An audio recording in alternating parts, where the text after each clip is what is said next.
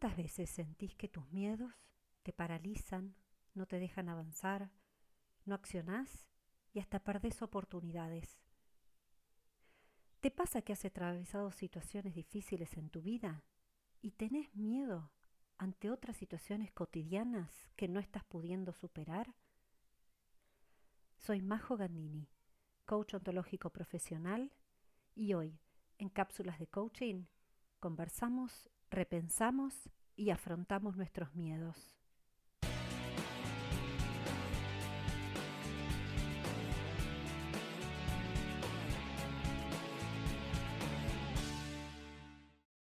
¿Qué es el miedo? ¿Cuándo sentimos miedo? El miedo es una emoción que tiene bastante mala prensa. Ahora, el miedo se produce ante una situación donde percibimos una amenaza.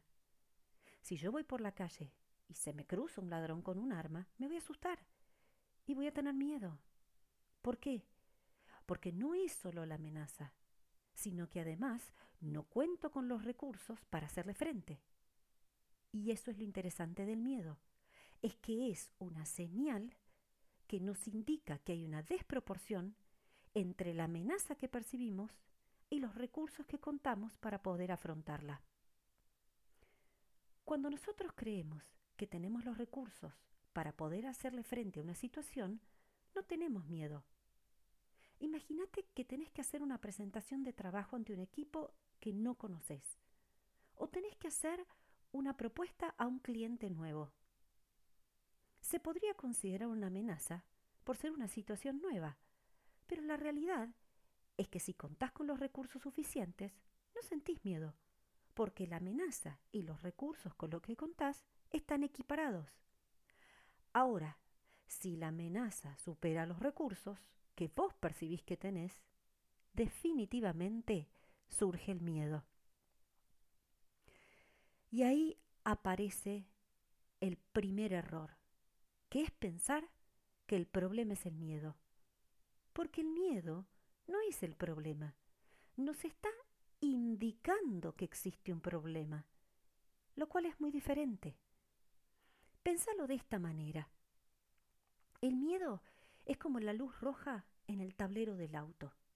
Cuando vas manejando y aparece la luz roja, es una señal que nos indica que algo está funcionando mal y nos ayuda a identificar el problema. Así resolvemos aquello que nos muestra. Es decir, si vamos manejando y se prende la luz roja del combustible, ya sabemos que próximamente hay que parar y recargar combustible.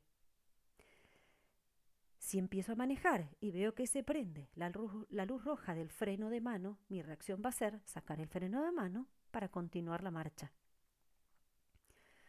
Ahora, fíjate que nosotros sí sabemos identificar qué quiere decir cada luz roja del tablero y también sabemos cómo resolver en cada caso.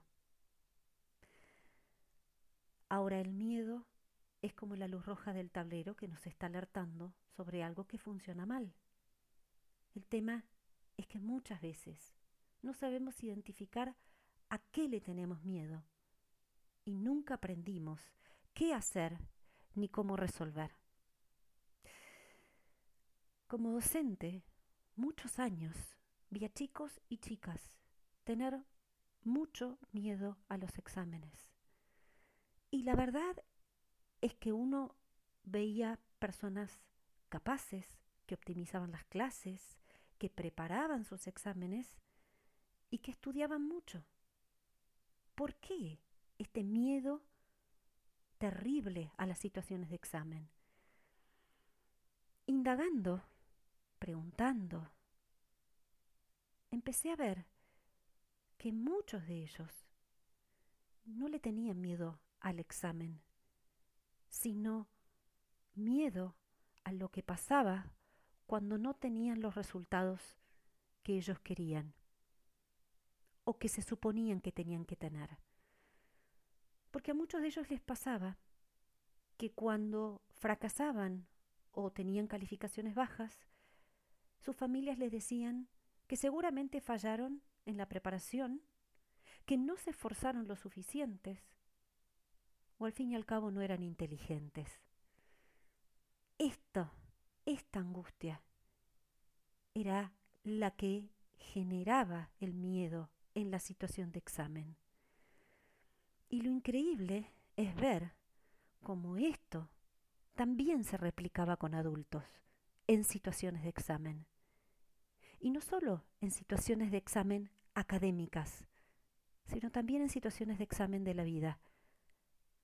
Porque se repetían estos miedos a emprender, a tomar decisiones. Porque en vez de ser los padres, éramos nosotros mismos los que nos decíamos que si no nos iba bien, no teníamos los resultados que esperábamos o fracasábamos. Seguramente fallamos en la preparación, no nos esforzamos lo suficiente o directamente no somos inteligentes. ¿Qué pasaría si cuando se enciende la luz roja del tablero del auto me enojo con la señal? Parece una pavada. No lo haríamos nunca. ¿Qué pasaría si hiciera caso omiso de la señal? Veo la luz roja del combustible y no le presto atención. Probablemente me quede a mitad de camino. Si bien no nos enojaríamos con la luz del tablero, ni haríamos caso omiso a la señal de alerta, algunas veces sí tomamos estas actitudes frente a la señal de alerta que nos indica el miedo. No querer ni pensar en el miedo, enojarnos con nosotros mismos por sentir miedo, o aún pretender que no existe ese miedo en nosotros. Una de las cosas que nunca conviene hacer es ignorar o descalificar el miedo, porque como ya venimos hablando, el miedo nos está diciendo que nosotros percibimos una amenaza para la cual no contamos con los recursos para resolver. Es importante mencionar que los recursos no son iguales para todas las personas. Por eso, ante las mismas situaciones, hay personas que tienen miedo y otras no. No existen los miedos injustificados ni absurdos. Y por oposición, la valentía en realidad no es la ausencia de miedo, sino la confianza en los recursos que sí tengo para afrontar este desafío o la amenaza. La pregunta clave es, ¿qué hacemos con nuestros miedos? Puede pasar que una persona diga que no tiene miedo. Esto es posible si no experimenta o se expone a situaciones donde la amenaza y los recursos son desproporcionados. Un ejemplo sería una persona que no se arriesga nada, no cambia de trabajo, aunque no le guste, no termina una relación tóxica, no se anima a nada con tal de no sentir miedo. También están las personas que como han sido descalificadas, burladas, menospreciadas por, por otros debido a sus miedos, han decidido anestesiar sus miedos. ¿Qué pasa en estos casos? No captan la señal de alerta que produce el miedo y así avanzan como si nada sucediera, sin chequear si tienen los recursos necesarios. ¿Cuál es el resultado? Volvamos al ejemplo del auto. Si tapamos las luces del tablero para no verlas, podemos salir a la ruta sin combustible, podemos ir a gran velocidad con alguna puerta mal cerrada, o aún sin el cinturón de seguridad puesto. Lo mismo sucede cuando anestesiamos nuestros miedos. No medimos los recursos con los que contamos y en más de una oportunidad nos detenemos a mitad de camino o terminamos estrellados en la primera curva de la vida. ¿Qué pasa por otro lado cuando yo tenía miedo de no poder realizar determinada actividad y luego me di cuenta que pude? Acá hay otra clave importante. No es solo contar con los recursos, sino además saber que yo los tengo y dispongo de ellos, porque no hay más pobre que aquel que tiene y aún no lo sabe. ¿Cómo reconozco mis recursos? Pensando en mis fortalezas, pidiendo a otros que también identifiquen mis fortalezas, cualidades, aspectos positivos que ven en mí. Son estos los elementos que me van a permitir afrontar mis miedos, porque te aviso, las amenazas aparecen todo el tiempo. Siempre va a haber nuevos desafíos, incertidumbres, situaciones inesperadas. El tema es saber que disponemos de recursos para usar y resolver esas situaciones. Pasemos el limpio. Entonces, ¿qué hacemos con nuestros miedos? Primero, al sentir miedo, no ignorarlo, sino escucharlo, es decir, escucharnos a nosotros mismos. El miedo es una valiosísima señal de alerta que nos tiene que poner en marcha. ¿Cómo? Ese es el segundo paso. Identificar cuál es la amenaza real. ¿Te acordás el ejemplo del examen? Así avanzamos hacia el tercer paso. Identificar qué recursos tengo y cuáles todavía me faltan. Y este es un dato importante. Para superar nuestros miedos debemos focalizar primero en los recursos con los que sí contamos. Porque si empezamos al revés, si empezamos por lo que nos falta, podemos percibir la desproporcionalidad enorme y nos paralizamos, nos estancamos, ni siquiera lo intentamos. Finalmente, animarse a pensar también qué estoy perdiendo si no afronto este miedo. Te comparto la historia de Bronnie Ware, una enfermera de cuidados paliativos y de enfermos terminales de Australia. Ella recopiló los cinco arrepentimientos principales que tiene la gente antes de morir y los publicó en su libro The Five Regrets of the Dying, que en principio fue traducido como Los cinco arrepentimientos de los moribundos, pero después se transformó en los cinco mandamientos para tener una vida plena de que no deberías arrepentirte nunca.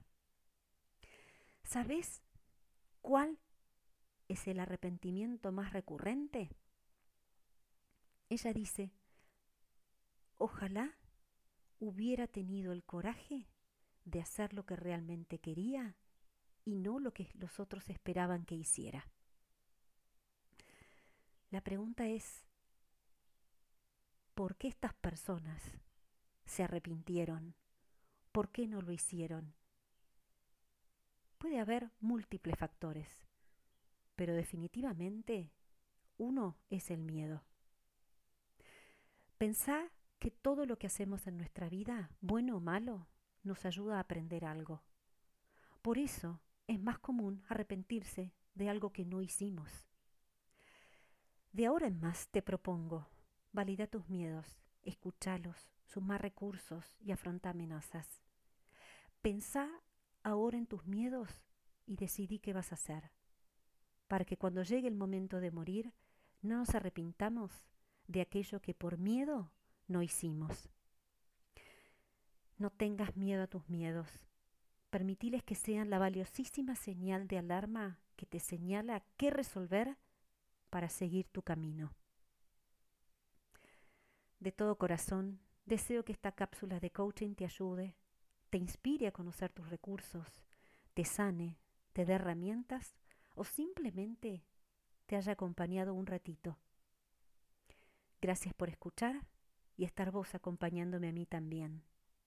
Hasta el próximo episodio.